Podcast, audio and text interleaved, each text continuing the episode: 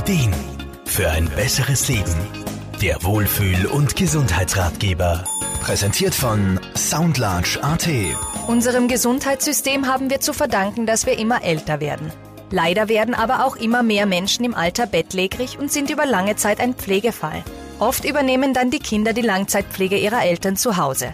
Physiotherapeuten wie Wolfgang Brunner-Frumann sind häufig mit der Frage von Angehörigen konfrontiert, was sie denn selber für das Wohlbefinden beispielsweise ihrer Mutter tun können. Ja, ist ja auch klar, dass diese Frage aufkommt. Man will ja nicht immer nur daneben stehen, sondern auch selber helfen können. Und ich zeige dann meistens ganz einfache Dinge, die leicht zum Umsetzen sind, zum Beispiel sanft die Beine mit einem Pflegeöl auszustreichen.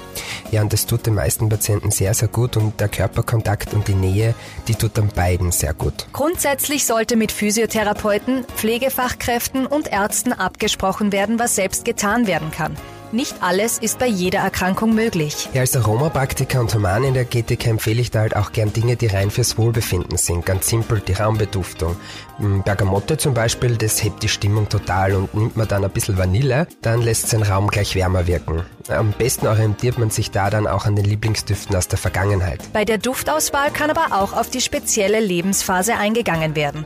Es gibt Düfte, die geben Kraft und Mut, können entspannen oder aber auch beim Loslassen in der letzten Lebensphase begleiten. Hier ist es ratsam, die Hilfe eines Aromapraktikers in Anspruch zu nehmen. Ja, außerdem kann man auch mit Musik, Licht und Farben die Atmosphäre im Raum toll beeinflussen.